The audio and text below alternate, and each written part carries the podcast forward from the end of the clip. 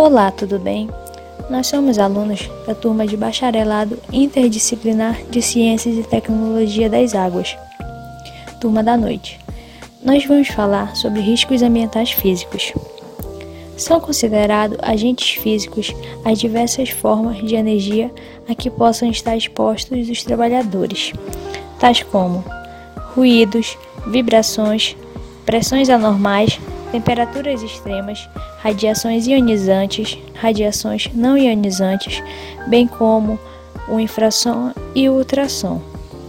Pesquisas revelaram sérios efeitos dos agentes físicos no homem, assim como aceleração da pulsação, aumento da pressão sanguínea, sobrecarga do coração, tensões musculares, secreções anormais de hormônios, nervosismos, fadiga mental, prejuízo de desempenho no trabalho, irritabilidade, dificuldades mentais e emocionais. Todas as atividades profissionais oferecem riscos aos trabalhadores, riscos que são divididos entre químicos, biológicos, físicos, ergonômicos e mecânicos, com todos sendo encontrados nos mais variados ambientes de trabalho. Agora o nosso colega Kaique vai falar um pouco sobre ruído. Nessa etapa, iremos comentar sobre os riscos ambientais, o risco físico, mais precisamente sobre o ruído. O ruído ocupacional, de acordo com a NR15 no seu anexo 1, que trata dos limites de tolerância de exposição ao ruído, entende-se por ruído todo e qualquer barulho, som ou até mesmo poluição sonora que não é desejada e acabe interferindo na produtividade do trabalhador. O ruído ocupacional é responsável por diversas doenças. As mais comuns é a perda auditiva induzida por o ruído, conhecida pela sigla PAIR, causada pela exposição continuada a níveis elevados de pressão sonora. No início de cada atividade, o técnico de segurança do trabalho deve fazer a APR para saber que riscos os trabalhadores estão expostos e recomendar o EPI, de acordo com a atividade desenvolvida no local. Quando é encontrado no ambiente laboral o agente ruído, de acordo com a NR6, a empresa deve fornecer o equipamento de proteção individual ao funcionário que irá desenvolver a atividade, obedecendo a NR15 no seu anexo 1, respeitando o limite de tolerância para o ruído contínuo ou intermitente. Agora iremos direcionar algumas perguntas relacionadas ao ruído ao convidado Israel Santos, que é técnico em segurança do trabalho, que irá participar complementando o assunto. Agora ele vai falar um pouco sobre o ruído nos ambientes de trabalho. O ruído ocupacional pode ser proveniente de diversas fontes, como máquinas e equipamentos, rolamentos, peças não lubrificadas, engrenagens e estruturas desreguladas e partes móveis desalinhadas. Desse modo, fica um ambiente impossibilitado de exercer as atividades no local sem o uso dos EPIs adequados, respeitando o limite de tolerância. Nessa etapa, comentaremos sobre os possíveis danos à saúde causada pela exposição ao ruído. Toda vez que alguém se expõe a níveis acima de 85 decibéis, ocorre um risco de lesões no ouvido que pode ser reversível se o trabalhador não ficar exposto durante muito tempo e permaneça pelo menos 14 horas em ambiente com níveis inferior a 80 decibéis.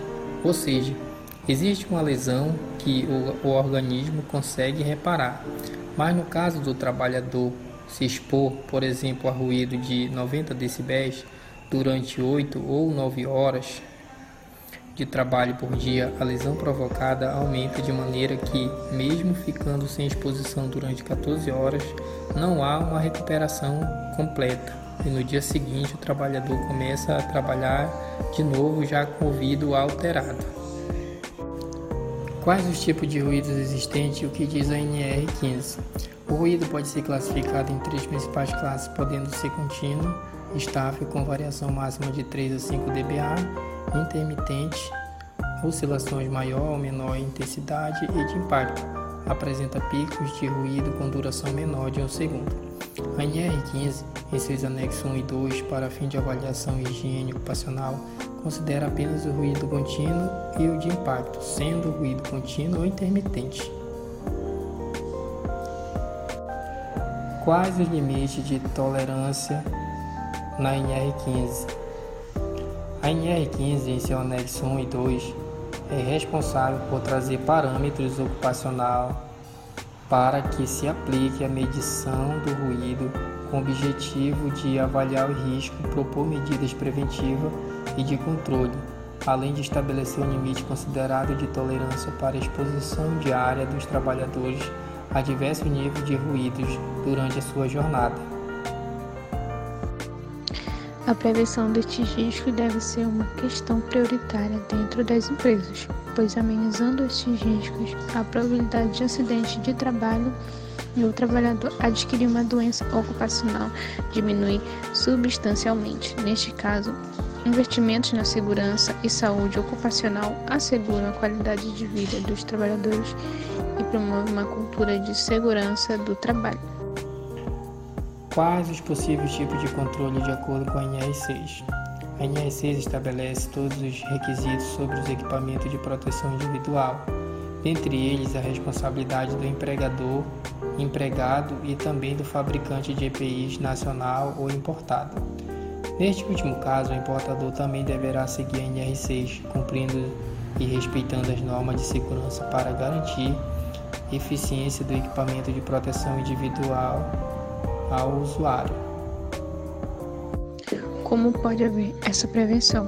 As medidas de prevenção são relativamente simples de serem cumpridas e elas são instalação de EPCs como medidas redutores do ruído, uso de EPIs como protetores auriculares, isolamento acústico, revezamento de trabalhadores nos ambientes de trabalho, controle do tempo de exposição de cada trabalhador, assim como procurar por equipamentos mais silenciosos.